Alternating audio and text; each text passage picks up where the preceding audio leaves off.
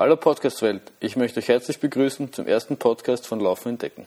Äh, schon länger trage ich irgendwie den Gedanken in mir rum, mal so einen Podcast aufzunehmen. Aber irgendwie habe ich nie so recht gewusst, wie ich das eigentlich machen soll. Und dann irgendwie so die Fragen gestellt, habe ich da überhaupt genug, genug zum Erzählen? Interessiert das überhaupt irgendwem, was ich da zu erzählen habe?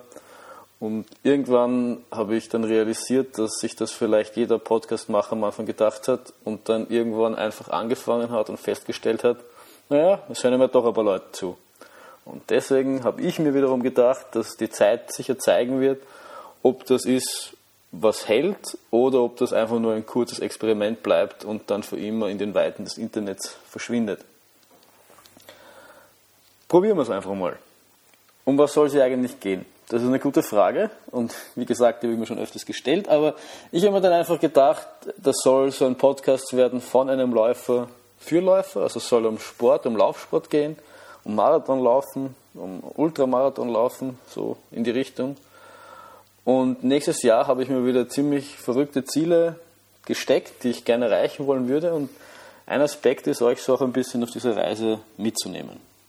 Also eben einerseits soll es um diese Reise gehen, andererseits aber auch so um, um, um Themen rund um den Laufsport, die mir so auf der Seele herumliegen. Also die ich, die, über die ich gerne reden will, die ich vielleicht irgendwo aufgeschnappt habe und die möchte ich dann quasi so mit euch besprechen. Auch wenn es kein wirkliches Besprechen ist, sondern mehr ein Monolog mit mir selbst, aber es fühlt sich dann zumindest so an, als würde ich sie mit euch besprechen.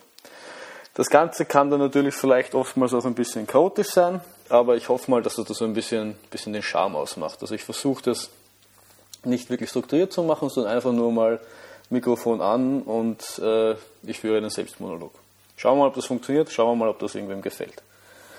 Ähm, vielleicht mal am Anfang habe ich mir gedacht, kurz ein, ein Ausschweif zu, über, über, über mich und mein, mein bisheriges Läuferleben, Läuferleben. Also, mein Name ist Florian und ich komme aus Wien, wie man vielleicht hören kann. Und ich bin 2012, 2013, ich glaube 2012, meinen ersten äh, Marathon in Wien gelaufen und seitdem vom Laufvirus infiziert. Ähm, den ersten Marathon eben in Wien, für den habe ich damals sechs Monate trainiert. Ich war damals nahezu Laufanfänger. Ich bin ein Jahr davor, glaube ich, mal einen Halbmarathon gelaufen mit meinem damaligen WG-Kollegen. Aber das war ein, ein, ein sehr schmerzhaftes Erlebnis. Und wollte dann eben irgendwann meinen ersten Marathon laufen und haben mir dafür Wien ausgesucht und haben mir eben die besagten sechs Monate trainiert. Und mein oberstes Ziel war eigentlich Ankommen. Insgeheim habe ich mir natürlich gedacht, Ankommen ist natürlich gut und schön, aber ich würde gerne auch eine gewisse Zeit unterbieten. Die habe ich mir irgendwie mit vier Stunden festgelegt. Und das, da habe ich dann halt darauf trainiert. Es ist dann auch irgendwie gerade noch ausgegangen, also ich war zwölf Sekunden unter vier Stunden. Ich habe relativ langsam angefangen und zwischenzeitlich war ich ja auch äh, sieben, acht, neun Minuten hinter meiner Ziel-Pace, Zielzeit. Ähm, habe dann am Schluss nochmal auf, auf den Turbo gedrückt und dann ist es eben um diese zwölf Sekunden ausgegangen. Das war eben ein wahnsinniges Erlebnis für mich und ein wahnsinniges, wahnsinniger Zielanlauf, der auch noch bis heute, glaube ich, zu den Top 3 Zielanläufen gehört, die ich bis jetzt so erlebt habe. Und daraufhin habe ich dann beschlossen, im Oktober den nächsten Marathon zu laufen, diesmal in Graz und mir als Zielzeit 3,30 gesetzt, weil das der aktuelle, der, der damals aktuelle ähm, Familienrekord war, den mein Vater aufgestellt hat. Und habe versucht, in relativ kurzer Zeit relativ viel schneller zu werden, also genau in 30 Minuten, was, ich, was eben schon, schon, schon ein, ein Rezept für ein Desaster war. Also es, es war jetzt kein ultimatives Desaster, aber ich bin, und ich bin auch um 20 Minuten schneller geworden, aber es war halt schon ein sehr, sehr schmerzhaftes Erlebnis mit äh, Gehpausen und mit vielen, vielen Fragen an mich selbst, warum ich mir das eigentlich antue und warum ich mich da so, so quäle. Ähm, und in derselben Zeit ist auch so ein bisschen der Wunsch in mir entstanden, etwas von der Straße abzukommen. Es, war, es ist mir ein bisschen monoton vorgekommen, es war, es war der Fokus alles sehr auf Pace und, und wie schnell bin ich die letzten Kilometer gelaufen und das, der Versuch eben diese Pace zu halten. Und ich dachte mir, das muss auch anders gehen. Das muss man auch irgendwie, es kann sich nicht nur alles um Zeiten und Kilometer drehen, sondern es müsste auch mehr das Erlebnis selber im Vordergrund stehen. Und ähm, deshalb habe ich dann irgendwie so den Weg zur Natur oder quasi in den Wald hineingefunden. Ähm, inspiriert dadurch sicher auch von, von Laufbüchern, die ich zu der damaligen Zeit gelesen habe. Also da gehören zum Beispiel so Dinge dazu wie vom Scott Jurek Eat and Run, vom Christopher McDougall das Want to Run, was sicher viele kennen, und Finding Ultra vom Rich Roll. Also die Bücher haben mich sicher inspiriert und, und mich dann auch dazu veranlasst, mich für meinen ersten Ultramarathon anzumelden. Und zwar waren das die die unter Anführungszeichen kleine Distanz beim Mozart 100.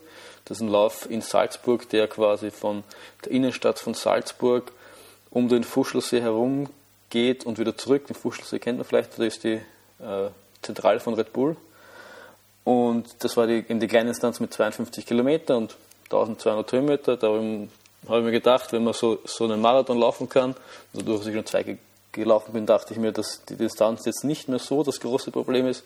Kann man auch einfach mal 10 Kilometer drauflegen und ein paar, paar Höhenmeter. Und im selben Jahr habe ich mich dann auch noch für den Trail Maniac am Wörthersee angemeldet. Der waren, glaube ich, 57 Kilometer, wenn ich mich recht irre.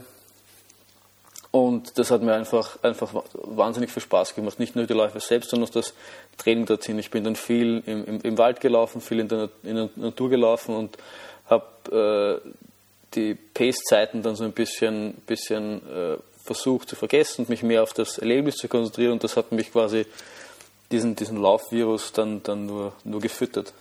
Und ja, und seitdem werden meine Rennen immer ein bisschen länger und auch immer ein bisschen verrückter. Also 1200 Höhenmeter sind etwas, was mich heute nicht mehr so sonderlich schockiert.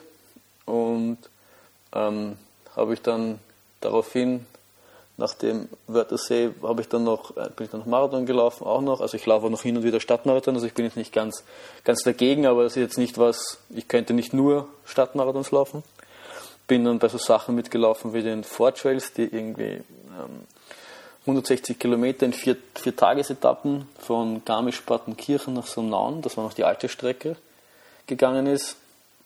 Das war definitiv das äh, ziemlich, ziemlich verrückt und, und vielleicht auch nicht ratsam zu dem damaligen Zeitpunkt. Also da, da ist man auch teilweise hochalpin unterwegs und so bin ich vorher definitiv noch nie gelaufen, aber das war, war eine, eine wirklich tolle Erfahrung, wo ich auch dann die, die, die Alpen und die Berge sehr zu schätzen gelernt habe. In Vorbereitung auf den bin ich auch so Dinge wie den Rheinsteig Supermarathon gelaufen, den man vielleicht kennt. Dann auch so Sachen wie den Großglockner, ähm, die 52 Kilometer war auch eine Grenzerfahrung. Dieses Jahr die, die kleine Version des Lavaredo Ultra Trail, das waren 47 Kilometer. Und ähm, geendet hat das Ganze in meiner bisher größten Distanz, und zwar waren das die 111 Kilometer im Zuge des Dirndltal Extrem.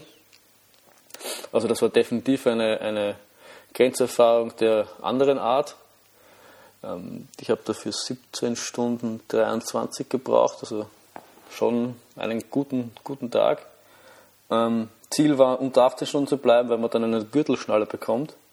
Und ähm, weil ich vorhin noch in Wien erwähnt habe, dass Wien in meinem Top 3 Zieleinläufen war, von den Emotionen her war der Dirndltal sicher äh, die Nummer 1. Also jetzt nicht so sehr im Zielanlauf, weil da war ich eher mehr müde und eher mehr erledigt. Aber so in den Tagen danach war das definitiv war ein stolzester Laufmoment. Aber das soll natürlich jetzt nicht so das Ende der Reise sein. Also das für nächstes Jahr sind, sind wieder Dinge geplant und, ähm, und eben auf dieses, diese, diese verrückten Abenteuer möchte ich euch irgendwie mitnehmen. Also für mich persönlich ist eben auch dadurch, dass es natürlich Dinge sind, wo man ein bisschen Zeit braucht, um auch dafür zu trainieren und dass man nicht einfach mal so macht, ist es so ein bisschen wichtig, die Balance zu finden zwischen eben dem Sport, der Leidenschaft, der Arbeit, weil ich, ich gehe ganz normal arbeiten und auch einem, einem sozialen Leben, weil äh, man will ja auch nicht nur arbeiten, laufen, schlafen, essen, sondern will vielleicht auch mal ein bisschen mit Freunden was trinken gehen oder ein sonstiges soziales Leben führen. Lange Rede, kurzer Sinn. Ich hoffe, das hat euch als Einsteiger gefallen. Wenn, wenn euch das gefallen hat, dann abonniert mich auf iTunes oder über sonstige Podcasts-App, die das irgendwie anhören könnt. Ähm, könnt ihr mal eine E-Mail schreiben unter laufenentdecken.gmail.com für Inspiration oder sonstiges Feedback. Ansonsten wünsche ich euch noch viel Spaß und wir hören uns beim nächsten Mal.